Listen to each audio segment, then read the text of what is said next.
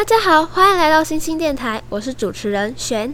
不知道大家喜不喜欢看小说呢？我就很喜欢。在各种小说中，我最爱看有妖魔鬼怪、神明仙人的奇幻小说。这是因为我很喜欢看着主角经历我自己在现实中绝不可能遇到的事。不过，就算我非常爱看小说，也有无法接受的小说类型，那就是与系统有关的小说。